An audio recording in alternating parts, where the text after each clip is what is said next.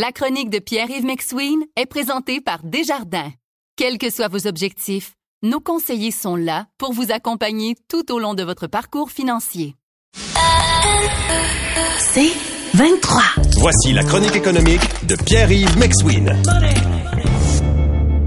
Bon, bon, bon, tu nous parles de Marie-Lou qui devient actionnaire des éditions Cardinal. Oui, Marie-Lou Bourdon, hein, parce qu'elle a un nom de famille. C'est pas Marie-Lou trois fois par jour, c'est Marie-Lou Bourdon. écoute, euh, dans le fond, euh, je te ramène dans le temps. Euh, les éditions Cardinal avaient été vendues à Québec-Amérique, et en partie. Et là, les actions de Québec-Amérique sont rachetées par deux employés clés de Cardinal.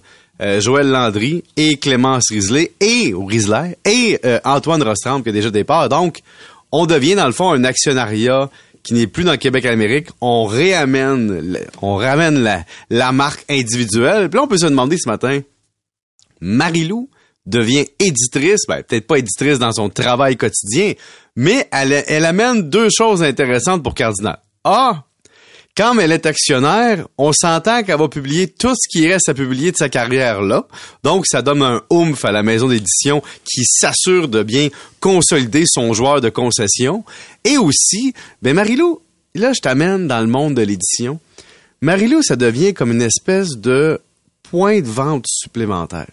Parce que Marilou, c'est une boutique en ligne. Donc, si tu es associé à un éditeur, puis que t'es euh, une femme sandwich sur deux pattes, c'est-à-dire que t'es une force marketing en toi-même, ben la maison cardinale va bénéficier de ça, c'est-à-dire du fait que Marilou va devenir un porte-étendard physique, visuel, euh, numérique de cardinal. Et dans un monde où il y a des endroits où les livres disparaissent, comme par exemple, il y a de moins en moins d'offres de livres chez Costco, ben les éditeurs trouvent ça bien de voir d'autres petits points de vente naître et plus on parle du livre, mieux c'est. Et donc, lorsque ce n'est pas un point de vente, c'est un porte-étendard du monde du livre. Donc, même si Marilou vend des livres de recettes, on se trouve ici à avoir quelqu'un qui, dans son quotidien, ne sera plus seulement des recettes, des livres de recettes, mais sera une auteure éditrice ou propriétaire d'une maison d'édition et aussi propriétaire d'une maison en ligne, une actionnaire. Donc, ça amène une aura autour de la maison, on va en parler. Et donc, c'est comme une pierre deux coups. Et quand tu signes des employés clés comme les deux autres employés, ben, tu transformes des employés qui ont à, cœur le bien de l'entreprise à deux employés qui ont à cœur le bien de l'entreprise et aussi le bien financier de l'entreprise et tu t'assures d'avoir une rétention. Mais des enjeux de l'entreprise sont encore là pour tous les éditeurs, ce sont la même chose, c'est-à-dire, un, le prix du livre, là, Paul, c'est un enjeu. Quand euh, Pierre ou Jean-Jacques débarquent dans une librairie et dans sa tête, un livre, c'est 24,95 depuis 10 ans, ben, il faut que Pierre Jean-Jacques se dise Ah, le coût du papier augmente, le coût de distribution augmente, le coût des libraires augmente, donc tout augmente faut que ça se reflète dans le prix du livre. Alors ça, c'est un enjeu de l'industrie. Et il y a aussi une question de coût du papier, euh, coût d'impression, euh, concentration des imprimeurs.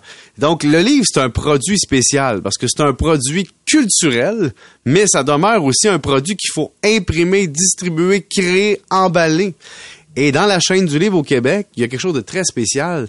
C'est que quand vous allez chez un libraire et que le livre, ça fait moins d'un an qu'il est sorti, il y a souvent ce qu'on appelle, euh, disons, un livre en consignation. C'est-à-dire que le libraire achète le livre à l'éditeur, mais a un an pour le retourner.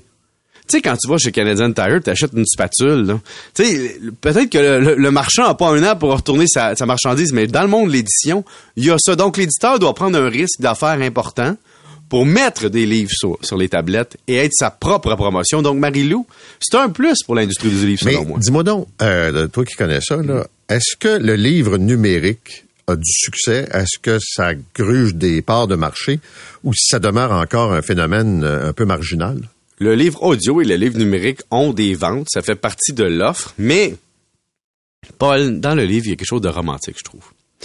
C'est que dans le moment, c'est encore les livres papier au Québec qui fonctionnent. C'est encore le livre papier que les gens veulent avoir. Et je te dirais qu'il y a même un retour dans l'amour que le consommateur a pour le livre papier. Tu il y a des années, on disait, on va éliminer les livres papier, puis on va être tout numérique, puis on va lire ça sur nos tablettes. Mais il y a deux choses que j'appelle. Le premier, c'est le phénomène, le phénomène Mathieu Bock-Côté. Je t'explique. Quand tu as un livre dans ta bibliothèque, c'est comme les muscles du bodybuilder. Tu montres que tu lis.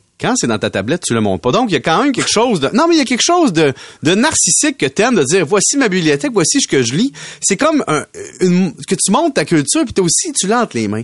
Et ça dénumérise ton problème personnel. C'est-à-dire que on passe nos journées sur nos téléphones. On passe nos journées sur nos tablettes, sur nos écrans d'ordinateur, sur nos téléviseurs. Et donc, le livre, c'est comme une façon aujourd'hui de t'acheter une virgule, une parenthèse, un espace-temps où tu remets ton cerveau en mode actif, c'est-à-dire que ce n'est plus un, divertissement passif, hein, tu lis, donc tu fais une activité intellectuelle et en même temps, tu décroches de tes maudits écrans. Alors, quand un parent lit sur son téléphone cellulaire un texte, il est en train de faire de la lecture. Mais quand il lit un livre, il est en train de montrer à son enfant, il y a d'autres choses dans la vie qu'un écran et on fait la même activité, mais le support est romantique. Tu sais, Paul, tu peux apporter un livre dans une petite cabine sans électricité. Tu peux pas faire ça avec une tablette si t'as pas d'énergie. Tu comprends? Il y a quelque chose de beau dans le livre. Là, tu vas dire, Pierre-Yves, t'as des parts dans une maison d'édition, t'as de l'air un peu biaisé. Non, non, non, mais non, mais c'est vrai. Mais euh, par contre, quand tu pars, mettons, deux semaines en vacances, puis que tu veux traîner des livres, quand c'est sur une tablette, ça prend moins de place. Oui, mais quand t'es sur le bord de la plage, t'échappes ton livre dans l'eau, t'as moins de peine. L'autre affaire, non, mais le livre aussi, moi je le dis, c'est rendu le marketing intellectuel, c'est-à-dire que tu l'entres les mains, puis là, t'es dans le métro, puis là, les gens te regardent lire, puis là, tu dis, oh, cette personne-là lit. Il y a quelque chose maintenant d'un retour à oh, cette personne a quelque chose de différent. Moi personnellement, prendre un livre, c'est bon pour mon cerveau parce que quand je regarde mes enfants me voir sur mon téléphone, je me dis, hey là, ils me voient lire. Puis là, mes enfants, qu'est-ce qu'ils font? Ils s'en vont dans la bibliothèque, ils prennent un livre. Donc, s'il fonctionne par imitation, moi-même, ça me dédrogue. Donc, vraiment, le marché du livre, je pense, pour vrai, l'avenir, c'est de se dédroguer des écrans et revenir à l'essence même qui est prendre un moment pour enlever son cerveau de cette captation de, de drogue numérique dans laquelle on vit. Vous écoutez La Chronique économique avec Pierre-Yves McSween. OK, rapidement répondre à la question d'une auditrice là qui euh, est la suivante. Ma mise de fonds est supérieure à celle de mon Oui. conjoint pour l'achat d'une maison. Comment on gère ça? Oui, parce que dans le fond, la dame me dit, ma mise de fonds est huit fois plus élevée que mon conjoint. Comment, dans les paiements, compenser pour qu'on soit 50-50? Là, je dis, madame, attention. Un, si vous mettez 200 000, votre conjoint 25 000, c'est sûr que si quelqu'un meurt demain matin, vous êtes 50-50 dans la maison, il y a un problème parce que vous allez vous faire capter une bonne partie de votre mise de fonds.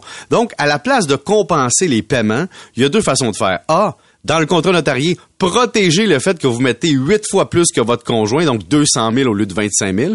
Et B, dans vos paiements, ben moi je dirais prenez chacun euh, la responsabilité d'une partie, c'est-à-dire vous, par exemple, sur une maison de 500, prenez une responsabilité de 50 000 et laissez votre conjoint prendre la responsabilité d'un 200 000, un 225 000 sur l'hypothèque. Comme ça, dans les paiements, il y a une justice de rattrapage et aussi dans le contrat notarié, il y a une protection du capital. Puis je vous le dis rapidement, quand vous signez un contrat notarié de protection du capital, faites des scénarios pour que la personne A et la personne B comprennent bien dans quoi ils s'embarquent s'il y a décès dans un an, cinq ans, séparation, que quelqu'un part avec le voisin, qu'est-ce qui va se passer puis qu'est-ce que ça donne? Parce que des fois, les gens signent de quoi, mais quand ça arrive à la fin, ils disent « Oh, j'avais pas calculé ça demain. Merci, monsieur. Salut. Salut.